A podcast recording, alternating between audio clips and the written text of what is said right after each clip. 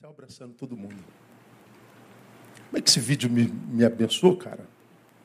Tem um vídeo parecido com esse, de um menininho que ele está sentado num banco da igreja. Aí o pessoal está vindo na hora do ofertório. Ele abraça todo mundo, todo mundo que passa no corredor ele vai abraçando.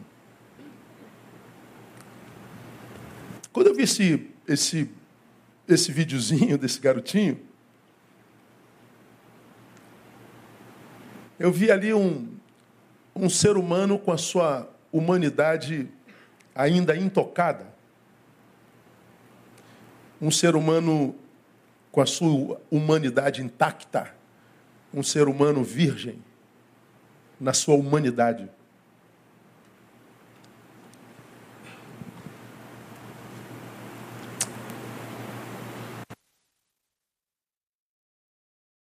Quem seria o maior no reino dos céus?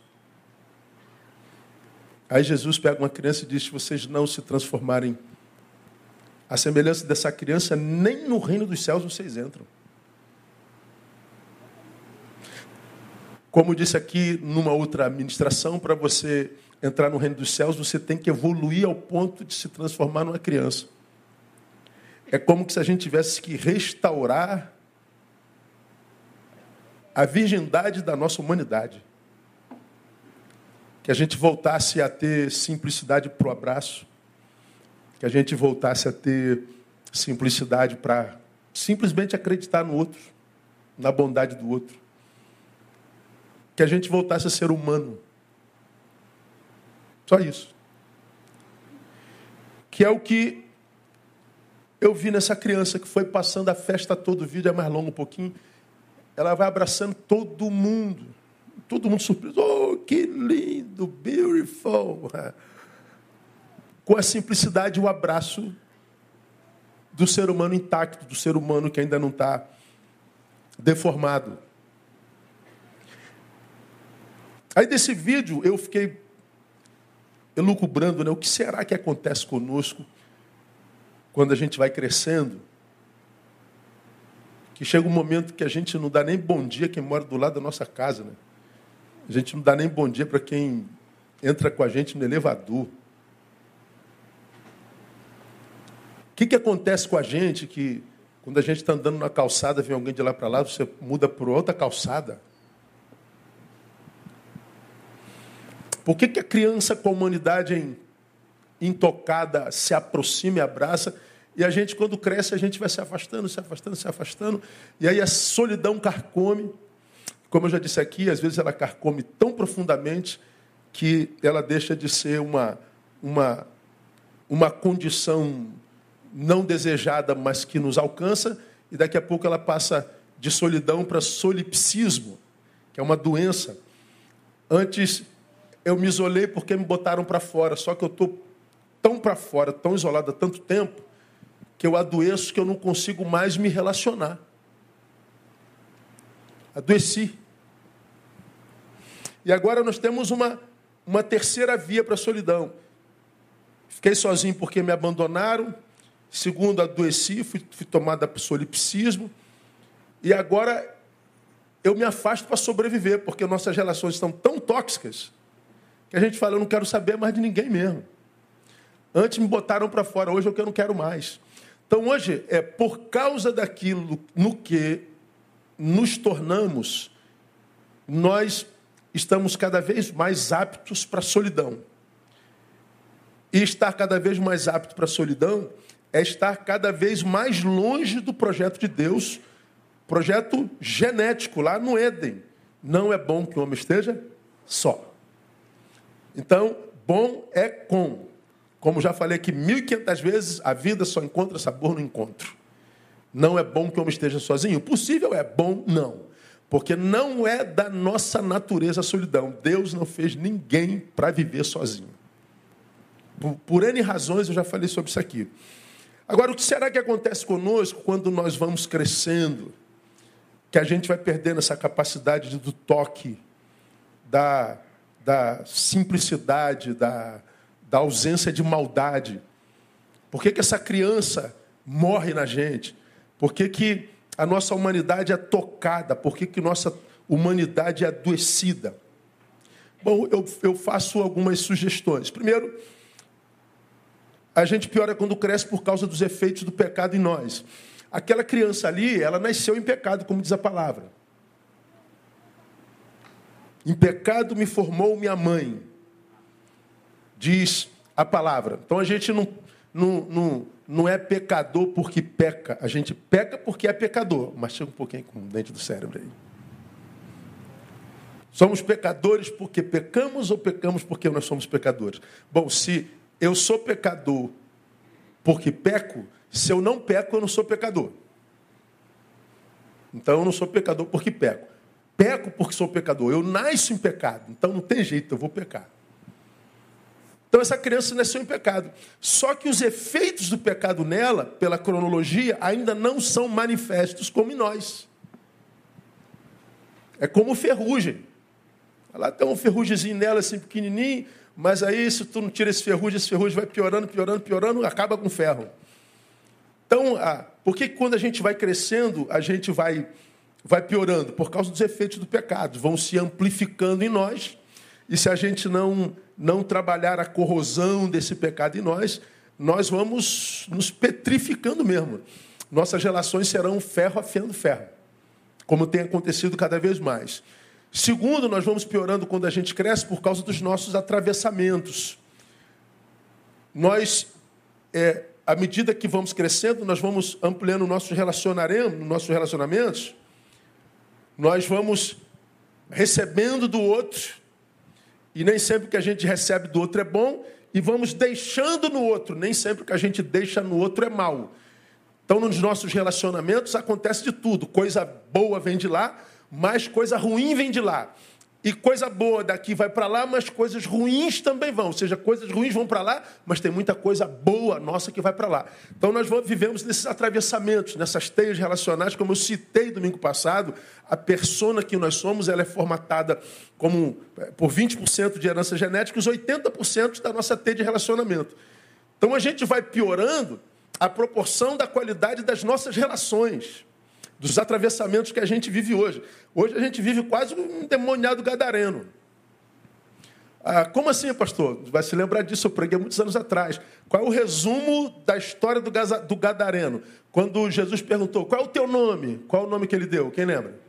Legião. Legião é uma linguagem militar, não é, não é, não é espiritual, é, o, o, os demônios usaram o nome legião porque o legião era uma tropa militar composta por 6 mil soldados. Então, o, o, Cristo, quando perguntou qual é o teu nome, o demônio, respondendo na boca do gadareno, diz: Nosso nome é, legi é, é, é legião porque nós somos muitos.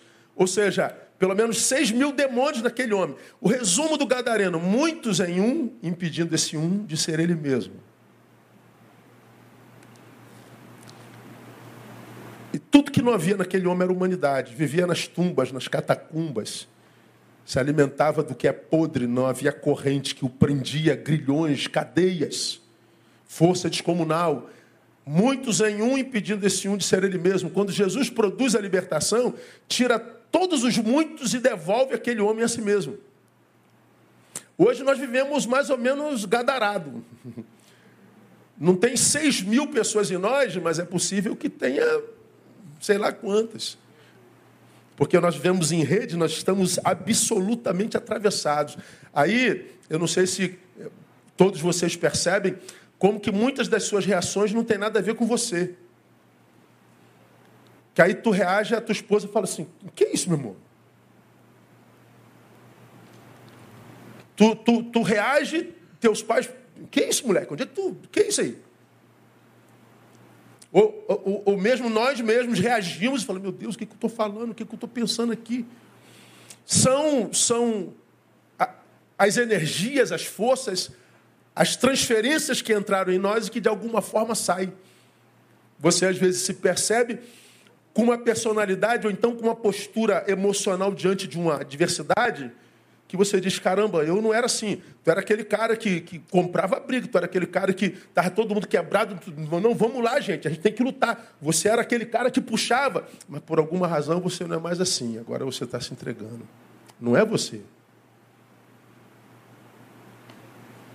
Coisas que entraram estão saindo.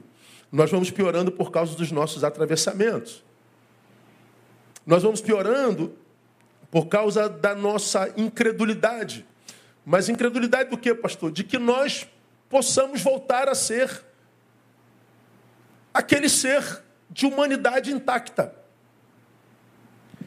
Porque nós vivemos num mundo tão tóxico e no qual a gente se machuca tanto que para que a gente não continue se machucando, a gente rompe relações. A solidão é uma opção, como eu falei aqui, por três razões. E aí, muitas vezes, o dano é tão profundo que a gente não acredita que a gente possa voltar a ser aquele de novo. Aí o que, que acontece hoje? As pessoas se entregam a uma condição negativa, pessoas é, que se entregam a, a, um caráter que não é seu. Ah, você diz: cansei de ser boba, cansei de ser bobo. Você quer saber? Eu vou chutar o balde, eu vou quebrar tudo mesmo, eu vou entrar. Ou seja, você se transformou a imagem e semelhança dos teus algozes. E por que, que você se entregou? Porque você perdeu a esperança de voltar a ser aquele ser que você foi um dia e que tinha prazer de ser a incredulidade e nós colhemos inevitavelmente o que plantamos. Aí quando eu penso nesses, nessas possibilidades aqui, aí me vem à mente dois textos. Se ah, eu, a, a, a, nossa incredulidade, não, a quarta, a quarta coisa é a lei da semeadura. A gente vai piorando, não só porque Estamos debaixo do efeito do pecado, não só porque nossos atravessamentos são realidade, não só por, por causa da nossa incredulidade, mas por causa da lei da semeadura. Ah, essa menina, esse menino que está abraçando todo mundo tão gentilmente, tão puramente, tão angelicalmente, não tem uma colheita é, negativa por causa da sua cronologia, por causa da sua idade. Mas à medida que a gente vai envelhecendo, nossa semeadura é cada vez mais contundente. E dependendo da nossa semeadura, a, a gente colhe bem ou colhe mal. O fato é que a gente colhe o que a gente planta. Se você não colhe aqui, você vai colher lá na frente. Ah, eu estava conversando com alguém lá do asilo do Lar Batista do Idoso, de uma família que tem um interno. Me segue e aí eu perguntei, como é colocar um pai no asilo? A pessoa falou assim, é horrível. Por que você botou? Eu acho porque ainda há um fio de bondade em mim.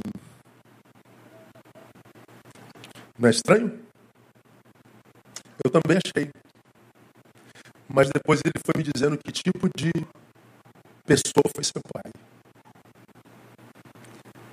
O que, que o pai fez com a mãe, com os filhos, com a neta.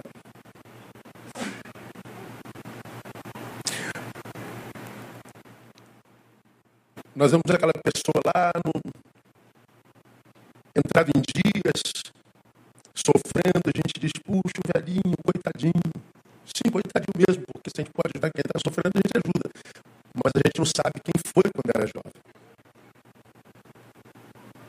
A gente não sabe quem foi quando tinha saúde. A gente não sabe de nada. O que a gente conhece do outro são instantes. Nós conhecemos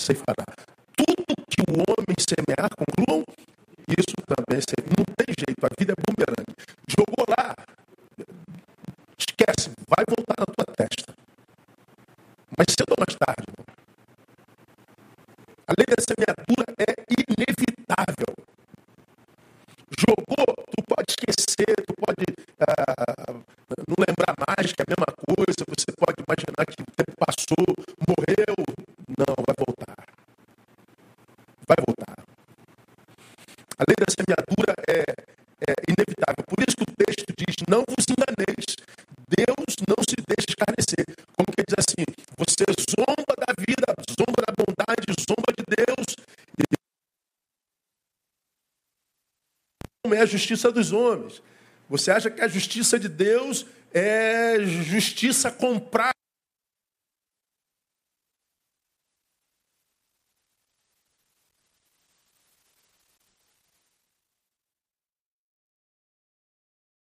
Esses dois versículos, porque o primeiro diz que a gente vai colher. Aí, esse Romanos 2, 9 e 10, ele clarifica um pouquinho do que a gente colhe. Ele diz lá: tribulação e angústia sobre a alma de todo homem que pratica o mal, primeiro do judeu e também do grego. Glória, porém, honra e paz a todo aquele que pratica o bem, primeiramente ao judeu e ao grego. Eu gosto do texto de Paulo. Paulo era, era, era judeu com cidadania romana, então ele tinha duas cidadanias. Então, o judeu, no contexto, é conhecido como povo eleito, e o grego não. Então ele está dizendo: seja você eleito ou não, seja você religioso ou não, seja você alguém que crê em Deus ou não, seja você quem for, ah, você vai colher tribulação, angústia sobre a tua alma, se você é o que pratica o mal, e você vai colher glória, honra e paz se você pratica o bem. Então, ah, quando Paulo diz, escrevendo aos Efésios, pela graça sois salvos, por meio da fé, isso não vem de vós, é dom de Deus, não vem das obras para que ninguém se glorie. Bom, nós não somos salvos pelas obras, mas nós colhemos o que plantamos. Se eu faço bem, eu colho bem. Se eu faço mal, eu colho mal. Tem jeito.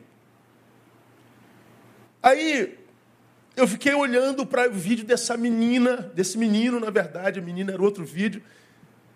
Essa essa humanidade intacta, essa, essa coisa gentil, essa coisa bondosa de acolher nos seus braços, essa coisa crédula de que, de que é, todos merecem o meu bem, o meu acolhimento, o meu amor. Eu fiquei admirado da, da gentileza daquele menino e eu fiquei me perguntando por que, que eu me admirei tanto daquele negócio ali. Aí eu descobri saudade do que eu fui um dia, saudade de mim. Daí que eu tirei esse texto aqui.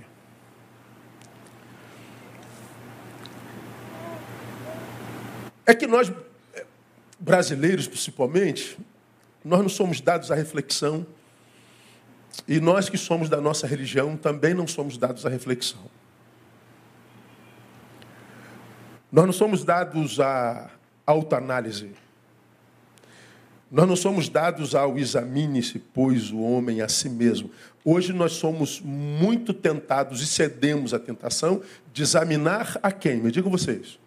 O outro. Nós vivemos no tempo onde as pessoas são doutoras em nós.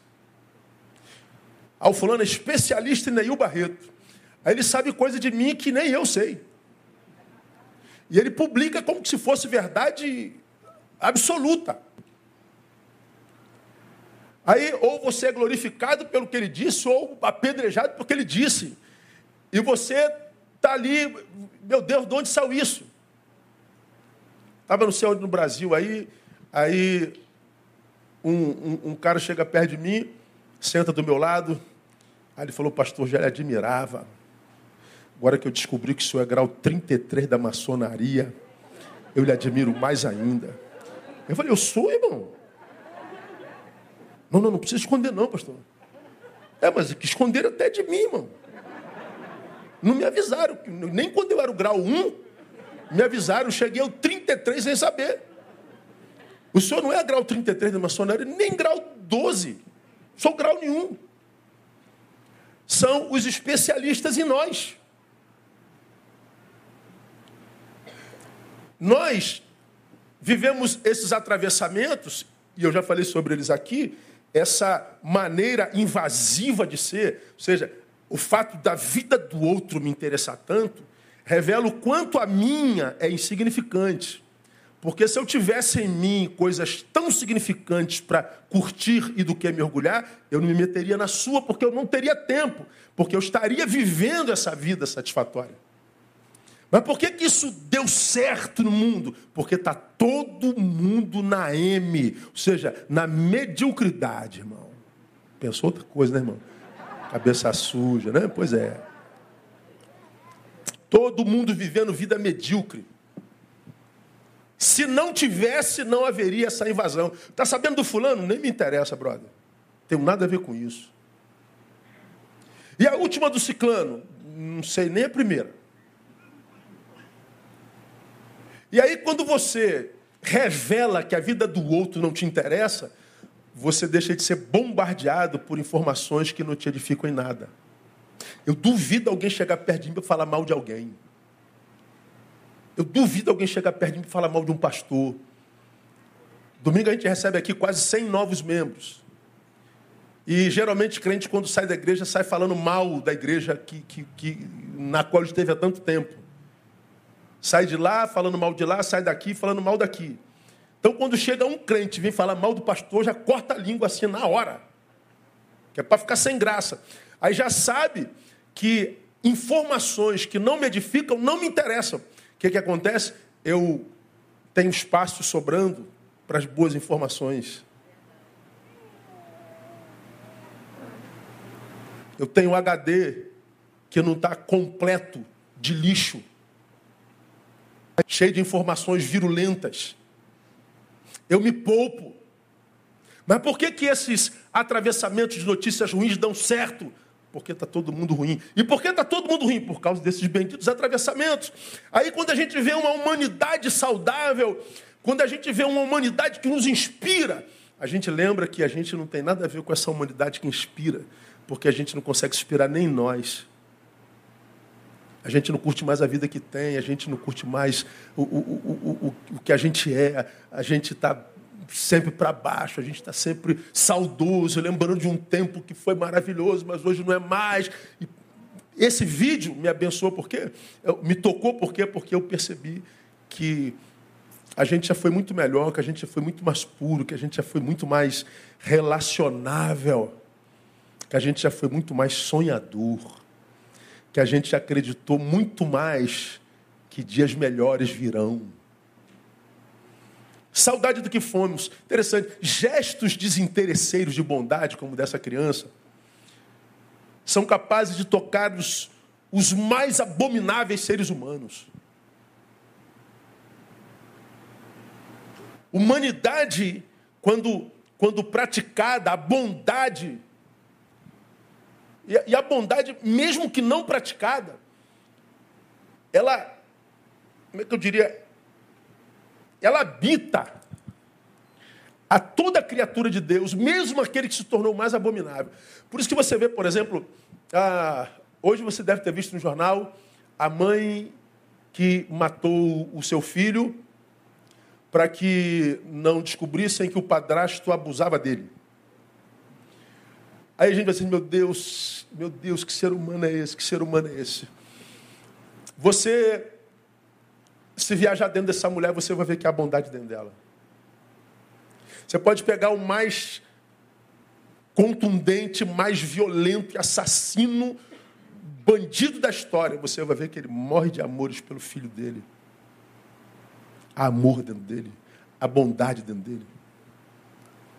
O mesmo traficante que desce a rua, rouba teu carro, se você reagir, te mata, é idolatrado na comunidade porque ele cuida da comunidade. Aí você fala, é mal ou é bom? Ah, nós somos a mistura de, de ambos. E a nossa humanidade, ela é manutenida quando a gente faz escolha pelo bem.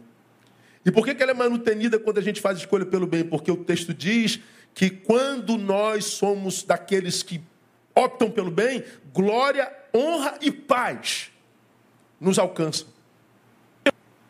Então, alguém que está em paz consigo mesmo, Alguém que está em paz e virou casa da paz, virou pacificador, esse cara quer ver todo mundo bem. Como eu já falei aqui, uma pessoa feliz quer ver todo mundo feliz, irmão. Pessoas felizes não sofrem com as felicidades dos outros. Quem sofre com a sua felicidade é o infeliz. E ele sofre mais com a tua felicidade do que com a infelicidade dele. Ele sofre mais com a tua vitória do que com a derrota dele. A tua alegria é a desgraça dele. E o que ele puder fazer para acabar com a tua alegria, ele faz. Nós estamos cercados de gente assim. E muitas delas a gente chama de amigo.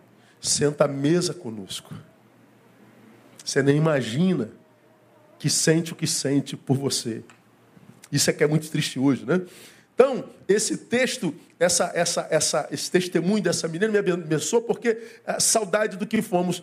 Quando nós vemos a bondade sendo praticada, ou sobretudo quando nós a praticamos, irmãos, algo em nós é acionado que, que, que a gente não sabe explicar, que parece que estarta a nossa melhor versão. Talvez essa melhor versão que está sepultada por causa disso tudo que eu falei, por causa do pecado, dos atravessamentos, da incredulidade, da semeadura, a nossa melhor versão que da qual a gente tem saudade, o tempo que a gente era feliz, o tempo que a gente tinha, o tempo que a gente realizava, o tempo, será que tempo é esse? E que por alguma razão, esse ser do qual você sentiu muito orgulho um dia, está lá amarrado numa coleira. Quando você pratica o bem, você aciona essa área da tua melhor versão. Vou te mostrar um videozinho, outro. Eu falei desse vídeo do domingo passado, mas eu não consegui achá-lo. Outra bobagem, tá, irmão? As coisas grandes estão nas pequenas coisas. Ele desceu do barco e viu uma tartaruga virada. Olha lá. Apaga a luz aí. It's still alive, it's still alive. Oh, I got your knife. Hey, Jack, I can use a hand. Come on, come on. Don't want to, let me see if we don't want to crush the Get it, right. Ready? Just Ah, there you go, bud. All right, right, it, right, let it go. Come of it, out of your jaw. Come around. Let it do its thing. Oh! oh,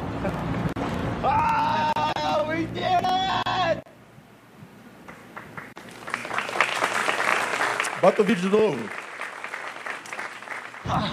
Bota lá no finalzinho, empurra para frente.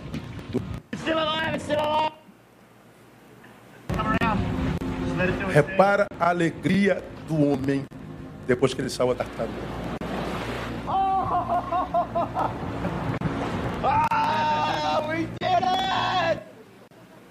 Ele grita de alegria por ter salvo uma vida e ele diz: We did it. Hã? Nós Conseguimos, nós fizemos isso. Salvar uma tartaruga que provavelmente seja quase centenária pelo tamanho dela, que morreria se eles não chegassem. Faz aquele homem ter um, desculpa a palavra, irmão, um orgasmo espiritual, existencial. Uma alegria inexplicável.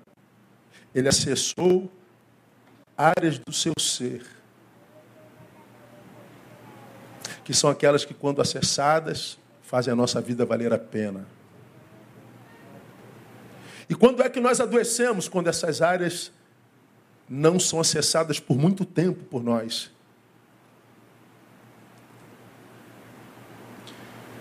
A psicanálise ou a psicologia diria Eros e Thanatos Quando nós estamos só em Tánatos, no, no mortal, no peso, no trevoso. Mas quando nós estamos na vida, na nossa melhor versão, a bondade faz isso com a gente. Porque é, não só acessa essas áreas que em nós habitam e que vão sendo involucradas por causa das circunstâncias da vida, mas porque o texto que nós acabamos de ler diz que quando nós fazemos isso, o Senhor Jesus promete para nós glória, honra e paz. Há uma recompensa não só existencial, que brota da graça de acessarmos a nossa melhor versão, como tem uma recompensa espiritual. Então, quando eu e você, porque estamos apanhando da vida o tempo inteiro, irmão, tempo inteiro. Quando você vai num posto de gasolina botar gasolina, que bom que você tem um carro para botar gasolina. Glória a Deus, irmão. Glória a Deus. Então, quem não tem carro, fala assim, ó, que não tem carro, morra, irmão. Se, se dane. Outro, ainda bem que eu não tenho carro. Não, mesmo com a gasolina a oito reais em alguns lugares, ah, quando você para lá para botar gasolina, você fala assim, meu Deus, o Rio de Janeiro é onde está ou estão as baías, as bacias petrolíferas, onde estão as refinadoras, onde o frete é menorzinho, porque quem está lá no Piauí, no, no, Amazonas, tem que pagar o frete e, e tal. Aí no Rio de Janeiro é a gasolina mais cara do Brasil. Dá um ódio, irmão. Quando você tem que pagar num, num pacote de 5 quilos de arroz, quando você tem que pagar passagem, quando você, você vai vendo a injustiça, isso vai te atravessando, te dá indignação. Quando você vê impunidade, quando você lê jornal, quando você vê jornal, você é atravessado por essa desgraça toda. Ah, chega uma hora que a gente quer saber, meu irmão, eu vou arrebentar a boca do balão. Pois é, quando você diz eu vou arrebentar a boca do balão, vou chutar o balde, você está confiscando o seu futuro. Porque o que você está dizendo é que eu vou mudar minha semeadura. Porque provavelmente você esteja dizendo não vale a pena fazer o bem. Não vale a pena ser bondoso, não adianta ser gentil, não adianta ser honesto. Que a gente apanha como o desonesto, aquele vagabundo está se dando bem. Aquele malandro está se dando bem e a gente está aqui trabalhando, e como disse o, o, o, o, outro, quem trabalha não tem tempo de ganhar dinheiro. Aí você quer saber? Eu vou dar uma de malandro também. Pois é, você mudou sua semeadura, vai mudar a tua colheita. São essas pessoas que se permitem deformar os que mais saudade de si terão. Então, meu irmão, a, permanece firme. Você faz o bem porque você é do bem. Você não faz o bem porque é obrigado, porque pensa em segundos interesses, é porque você é do bem, então permaneça do bem. Você vai colher o que planta no nome de Jesus. Segundo, por que admiração? Porque aquele videozinho revela um desejo inconsciente de futuro, de nós todos. Aquilo ali é o que todos nós, ou quase todos nós, gostaríamos de ver praticado na sociedade. Que a gente pudesse é, ter acesso à nossa calçada à noite no verão. Botar as cadeiras e sentar ali. Quem é do tempo que podia sentar na calçada à noite, conversar até logo? Né? Dá uma saudade, né, irmão? Agora você tá che... desce do ônibus. Tranca, tranca, tranca. Você sentava na calçada. Aliás, na, toda a rua tinha aquela mulher que vivia na calçada manhã, tarde e noite. Central de informação da rua era ela. Não é verdade? É. Agora tu não pode mais. Você não pode mais sentar na, na beira da praia à noite, levar uma comida, uma bebida, fazer um luau com a tua família, teus amigos, vai ser roubado. Você tem que estar trancado, você tem que estar com a, com a bolsa aqui amarrada, você tem que estar olhando para o lado. Anoiteceu, a gente já fica apavorado. Que tipo de vida é essa que a gente está vivendo? A gente, a, gente, a gente é tomado pelo medo. Parece essa desgraça desse vírus, que agora nem sorrir adianta mais, porque o sorriso está tudo tapado. A melhor parte do rosto está tapada. Então, passamos dois anos por um tempo sério, ameaçado de morte, passando pelo vale da sombra da morte. Vocês acham que esses dois anos mal vividos não vão ser cobrados pela nossa alma no futuro?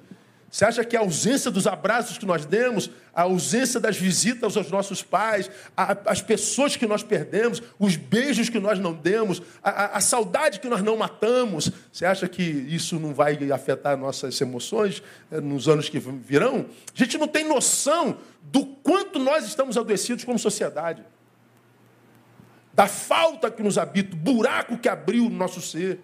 Nós ainda não temos consciência, mas eles estão lá. Então, quando a gente vê um videozinho desse, a gente é, revela um desejo inconsciente de futuro. Ou seja, que, que, que pudéssemos ver isso praticado na sociedade de novo. Paz e comunhão entre os homens. Saudade da paz, saudade em que o que a gente sentia pelo outro não era medo, era respeito, era admiração, era qualquer outra coisa. Hoje a gente sente medo. Quando eu, quando eu falo de paz e comunhão entre os homens, me veio à mente Lucas capítulo 2, verso 13, quando o anjo desceu para anunciar o nascimento de Jesus e os pastores estavam no campo, é, pastoreando suas ovelhas. Lá no versículo 13 e 14, depois que o anjo anunciou, apareceu uma miríades e miríades de anjos cantando em grande voz. Então, de repente, apareceu junto ao anjo grande multidão da milícia celestial. Você imagina um negócio desse, irmão?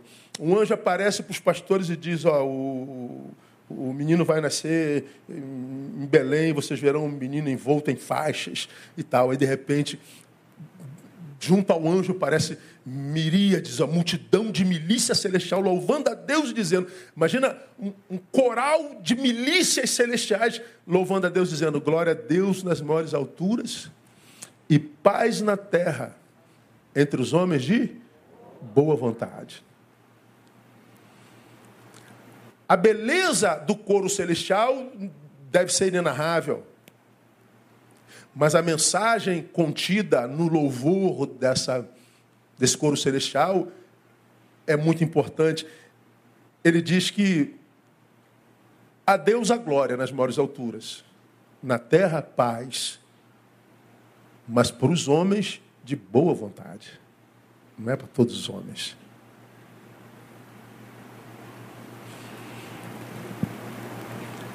para os homens de vontade boa, para os homens que não perderam a vontade de fazer o bem, para os homens que não se renderam à indiferença, que não macularam a sua alma pela maldade, pela injustiça vivida. Os anjos cantam o que o texto de Romanos diz glória, honra e paz a todo aquele que pratica o bem. Paz na terra aos homens de vontade boa, cuja vontade está intocada, a vontade é de fazer o bem. A vontade é de continuar sendo do bem. Mas é surra que você está levando na vida, cara. Faz parte. Mas eu não vou permitir que essa dureza me transforme numa pedra. Eu não vou permitir que os que me traíram me façam um traíra. Eu não vou permitir que os perversos gerem em mim um perverso. Eu vou continuar sendo aquele que eu sou no coração do Pai. Gente de boa vontade. Isso é muito tremendo e é, e é lindo, né? Esse desejo, ele vem seguido da realidade que está diante dos nossos olhos, guerra e conflito. Irmãos, eu acho que um dos grandes desafios para os homens de bem, homens no sentido genérico, né? É não se render à indiferença. E como é difícil você não se render à indiferença.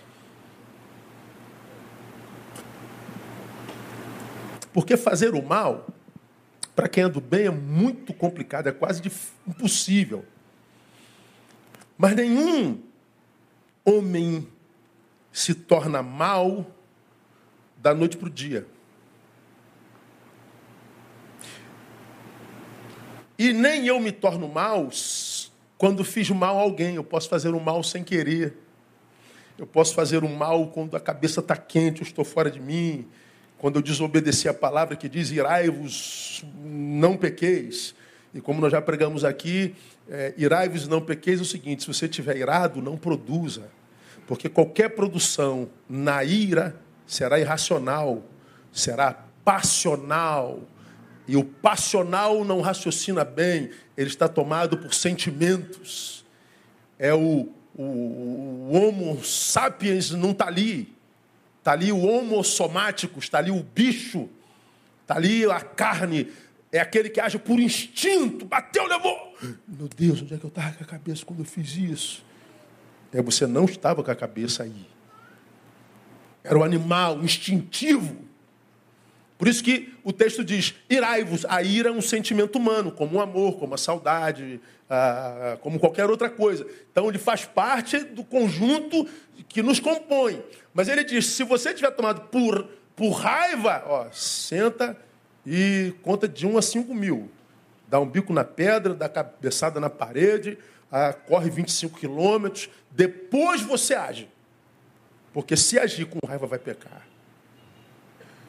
É o que o texto está dizendo. Né? Então, esse, esse é, desejo, essa, essa palavra para o homem de boa vontade, esse desejo de um futuro de paz, de comunhão, ela, é, ela vem seguido por, esse, por essa realidade beligerante, por esse modo de ser litigioso. E a gente olha para o porque a gente carrega dentro bondade, olha para a sociedade na qual a gente vive maldade, e você percebe que o que você semeia como bem nem sempre vem na hora que você quer, daqui a pouco você é tentado a fazer maldade, só que do bem para o mal, a gente não, não vai direto, não. Posso fazer o mal estando na ira, descontrolado, foi um erro de cálculo, sei lá, mas eu continuo sendo alguém do bem que pratiquei um ato isolado de maldade. Mas, para o sujeito do bem chegar a ser o sujeito do mal, primeiro ele passa por um processo que eu chamo de indiferença. O sujeito do bem, ele vê e se importa. Ele ainda tem essa capacidade de viver empatia.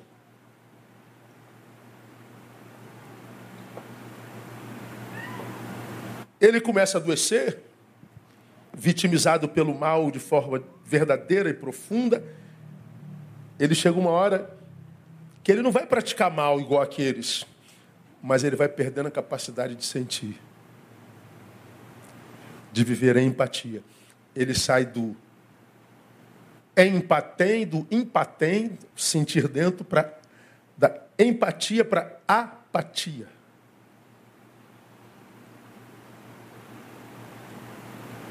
E ele vê não sente mais, porque não sente, não age.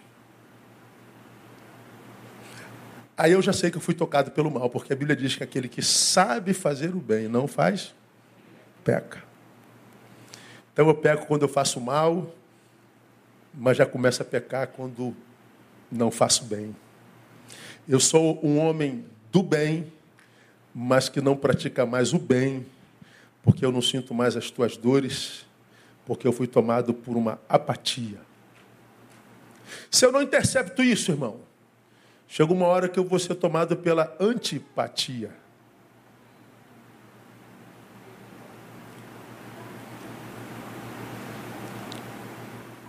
Eu não só não sinto mais nada, mas o que agora eu sinto é raiva de todo mundo. Eu estou de mal com a vida. Estou de mau humor com a existência, com o ser vivo. E essa pessoa que é tomada por mau humor para com a vida como ser vivo, logo, logo ele vira um agente do mal. É um processo. A graça da palavra é que ela nos dá sabedoria para perceber esse processo de desconstrução. Então, quando eu vi o vídeo do menino abraçando todo mundo, eu falei: é saudade minha, eu já fui melhor do que eu sou hoje. Talvez seja um desejo inconsciente de poder ver a sociedade vivendo em paz de novo, mas parece que isso está cada vez mais inviável. Mas há uma terceira razão, e aqui termino, é que Essa realidade escrita aqui para cada um de vocês, a da bondade e paz, de uma sociedade pacificada, ela só pode ser vivida em Deus, irmão. E por que, é vivida em Deus? Ah, porque isso é discurso de crente. Não sou desses crentes assim, não. Eu, Eu nem acredito que todo crente tem Deus, irmão. Tá difícil de achar crente em Deus em crente pra caramba. Parece que tem mais gente boa fora da igreja que na igreja. Mas é só impressão minha. Ou não, né? Cada um sabe de si. Então a, a pessoa quando chega, eu sou evangélico, para mim não quer dizer mais nada hoje. Nada. Ou eu sou pastor, piorou. piorou. Quem te ordenou? Conte a tua história. Hoje o cara. O cara tinha uma vendinha ali de bala, não deu certo, ele abre uma igreja, virou pastor. Ainda bota lá, igreja internacional, não sei da quanto. Internacional, meu? Tem quantas igrejas na Europa? Não nenhuma. E na América Latina também não. Então por que é internacional? É grandeza. É só crente faz isso, sim. Por que essa realidade, a da bondade e da paz, só pode ser possível em Deus, irmãos? Porque uma vez que a humanidade em nós foi deformada pelo pecado, só Deus, pela obra e sacrifício de Cristo, pode restaurar esse estado original. Quem pode nos livrar do pecado senão Deus em Cristo Jesus?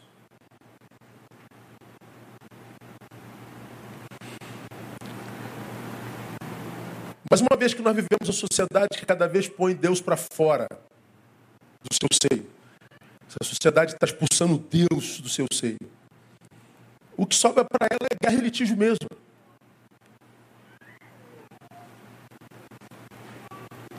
Vivemos uma, uma pós-modernidade que está colocando Deus para fora. Os valores da palavra são cada vez menos vividos e, e, e cridos. Temos um, um cristianismo, ou seja, cristianismo. Temos uma geração de cristãos pós-modernos, ideologizados, sequestrados pelos valores do presente século, que abraçam os valores do presente século, ou seja, foram secularizados, e que passaram a praticar coisas que o presente século pratica e que a Bíblia condena. Então, o que que os crentes modernos estão fazendo? Estão tentando adequar a Bíblia ao presente século. E quando você vira as costas para o presente século pratica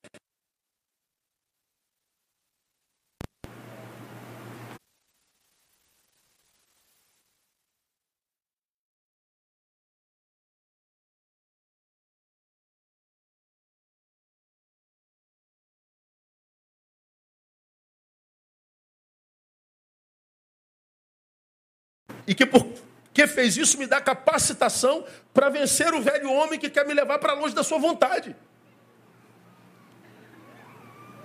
Porque a Bíblia diz que daquilo que um homem é vencido, disso se torna escravo. E a Bíblia diz que aquele que comete pecado é escravo do pecado. Para eu me livrar do pecado, só o novo homem. O novo homem é capaz de cometer o, o mesmo pecado, só que ele não é mais escravo, ele tem a possibilidade de dizer não o que o velho homem não tem como.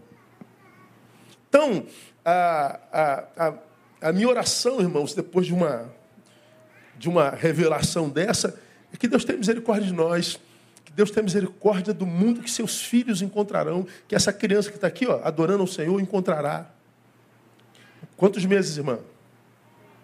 Hum? Seis meses, meio ano. Imagina o que esse mundo será quando esse menino tiver 20 anos. Não vai precisar da misericórdia de Deus? Vai. Vai.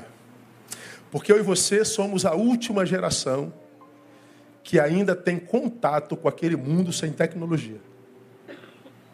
Nós somos a última geração que dizia benção, pai, benção, mãe. Nós somos a última geração que brincamos de pique-esconde, pique-tá, pique-lateiro. Nós somos a última geração que fabricava seus próprios brinquedos,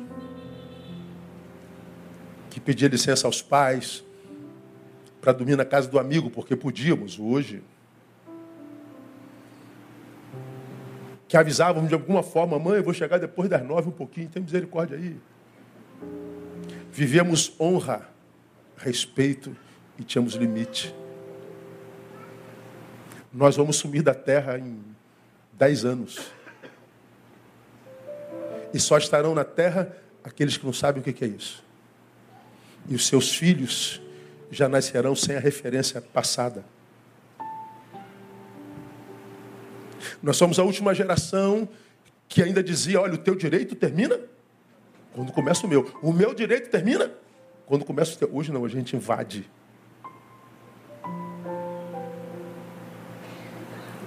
E a gente assassina a reputação. A gente opina como quem conhece a história, quando na verdade a gente só conhece um instante. Nós somos a geração que mata, rouba e destrói. Que Deus tenha misericórdia de nós. Que Deus tenha misericórdia dos filhos de vocês, dos meus netos.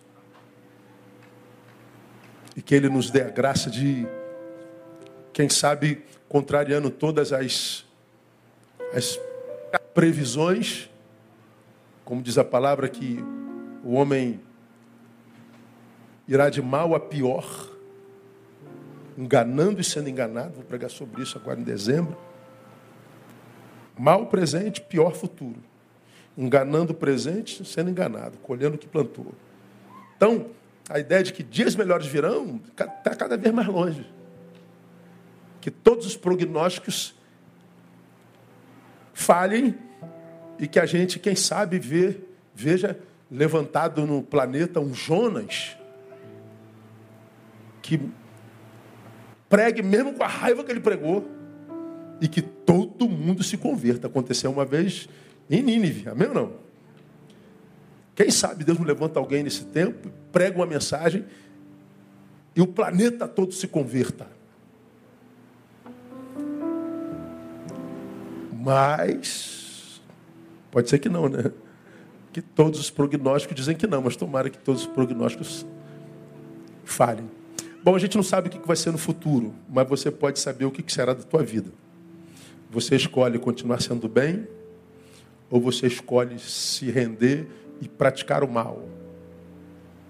Mas se você fizer isso, vai viver com saudade de si.